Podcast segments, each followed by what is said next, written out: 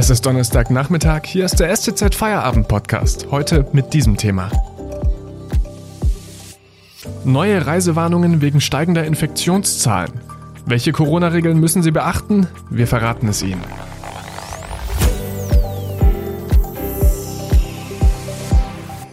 Am Mikrofon Felix Ogrisek, hallo. Die Bundesregierung hat zahlreiche Regionen in Europa zu Corona-Risikogebieten erklärt, wegen der steigenden Infektionszahlen. Auch Regionen in Portugal, Dänemark, Irland und Slowenien wurden am Mittwoch erstmals zu Risikogebieten erklärt. Die wichtigsten Fragen dazu beantwortet uns jetzt Klaus Zins aus dem Wissenressort der Stuttgarter Zeitung. Für welche Gebiete gilt denn aktuell eine Corona-Reisewarnung? Also man muss sagen, dass inzwischen die Hälfte der EU-Länder betroffen sind. Das sind 14 von 27 Ländern sind betroffen, davon fast alle unsere Nachbarn außer Luxemburg und Polen. Äh, Frankreich ist betroffen zum Beispiel, um das zu sagen, oder äh, Vorarlberg. Bei Vorarlberg hat es die Folge, dass zum Beispiel die Bodenseeschiffe, äh, die deutschen Schiffe enden in Lindau und die österreichischen Schiffe, äh, die von Bregenz kommen, die fahren von Bregenz nach Deutschland ohne Fahrgäste. Also es sind direkte Einschränkungen bei den Touristen. Das heißt, wer aus Baden-Württemberg übers Wochenende kurz an den Bodensee fahren muss, äh, möchte, muss dann aufpassen, wo er hinfährt. Sollte Vorarlberg tunlichst meiden. Mhm. Sonst äh, ist er, wenn er dort aussteigt, wenn er nicht nur in die Schweiz durchfährt, sondern dort aussteigt und vielleicht Bregenz ein bisschen Bummel macht, dann ist er dabei und muss äh, 14 Tage in Quarantäne, wenn er keinen Test macht, der negativ ist. Ja, genau. Wie funktioniert denn das genau? Was muss man denn tun, wenn man aus so einem Risikogebiet, äh, Risikogebiet zurückkommt? Naja, man muss einen Test machen, der 48 Stunden lang, äh, nicht mehr als 48 Stunden alt sein darf. Der ist drei Tage kostenlos. Das wird sich vielleicht ändern, aber das muss man machen. Dann kann man die Quarantäne verkürzen.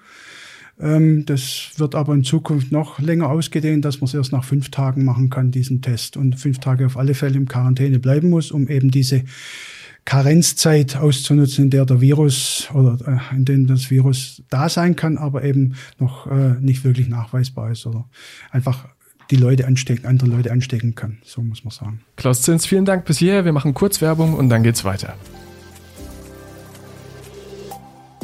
Wenn Ihnen dieser Podcast gefällt, denken Sie bitte daran, ihn auf Spotify oder iTunes zu abonnieren, damit Sie keine weitere Folge mehr verpassen. Wenn Sie die Stuttgarter Zeitung zusätzlich unterstützen wollen, dann geht das am besten mit einem STZ Plus Abo. Das kostet 9,90 Euro im Monat und damit bekommen Sie Zugriff auf alle unsere Inhalte. Außerdem ist das Abo monatlich kündbar. Unterstützen Sie Journalismus aus der Region für die Region. Dankeschön. Es gibt neue Reisewarnungen wegen der steigenden Infektionszahlen. Welche Regeln jetzt gelten, das klären wir mit Klaus Zins aus dem Wissenressort der Stuttgarter Zeitung. Äh, Herr Zins, wir haben gerade schon darüber gesprochen, ähm, dass man sich testen lassen muss, wenn man aus einem Risikogebiet kommt. Aber es wurde ja auch betont, dass es kein Reiseverbot ist. Ja, das sind keine Reiseverbote. Äh, jeder kann trotzdem in ein solches Risikogebiet reisen, muss dann allerdings mit den Konsequenzen rechnen, dass er in Quarantäne muss und äh, künftig einige Tage in Quarantäne muss. Das heißt, wenn er sieben Tage im Risikogebiet Urlaub hat, im Risikogebiet, dann muss er gleich mal zwölf Tage einplanen, weil er danach fünf Tage auf alle Fälle in Quarantäne muss. Im Moment äh, kann er das noch abwenden, indem man einen Test macht und der nicht älter als 48 Stunden sein darf, dann kann man die Quarantäne aufheben und wieder ins Dienst gehen. Das hat natürlich Konsequenzen auch für die Arbeit, für den Arbeitgeber. Wenn man im Homeoffice arbeiten kann, dann ist gut. Ansonsten muss man eigentlich Urlaub nehmen und den Urlaub verlängern. Mhm. Jetzt nochmal ganz kurz, äh, wo um Deutschland ist gerade überall äh, Risikogebiet? An welchen Grenzen sollte man vorsichtig sein? Eigentlich an allen, außer in Luxemburg und Polen ähm, von Frankreich über die Schweiz, äh, wo einzelne Risikogebiete sind. Äh, in Vorarlberg in Österreich ist, also Österreich ist direkt betroffen. Auch Tschechien äh, ist direkt betroffen. Äh, das heißt, Dänemark ist betroffen. Die Benelux-Staaten sind betroffen. Das heißt also, wir sind umgeben von reisegewarnten Ländern. Das heißt, man muss wirklich sehr vorsichtig sein. Wobei da einzelne Gebiete sind, muss man dazu sagen. Also sind nur, nicht alle Länder. Bisher ist ja nur Spanien flächendeckend im Wesentlichen. Äh, das sind nur einzelne Gebiete, aber die grenzen halt zum Teil direkt an Deutschland, wie Vorarlberg. Ähm, aber auch in Deutschland äh, gibt es ja schon ähm, kleine Einschränkungen beim Reisen durch das sogenannte Beherbergungsverbot.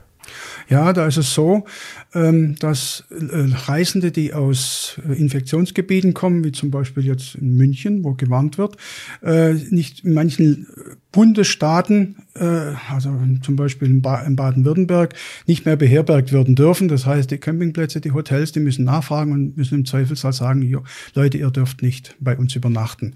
Dann können sie im Auto schlafen oder irgendwas tun, aber das ist richtig schwierig.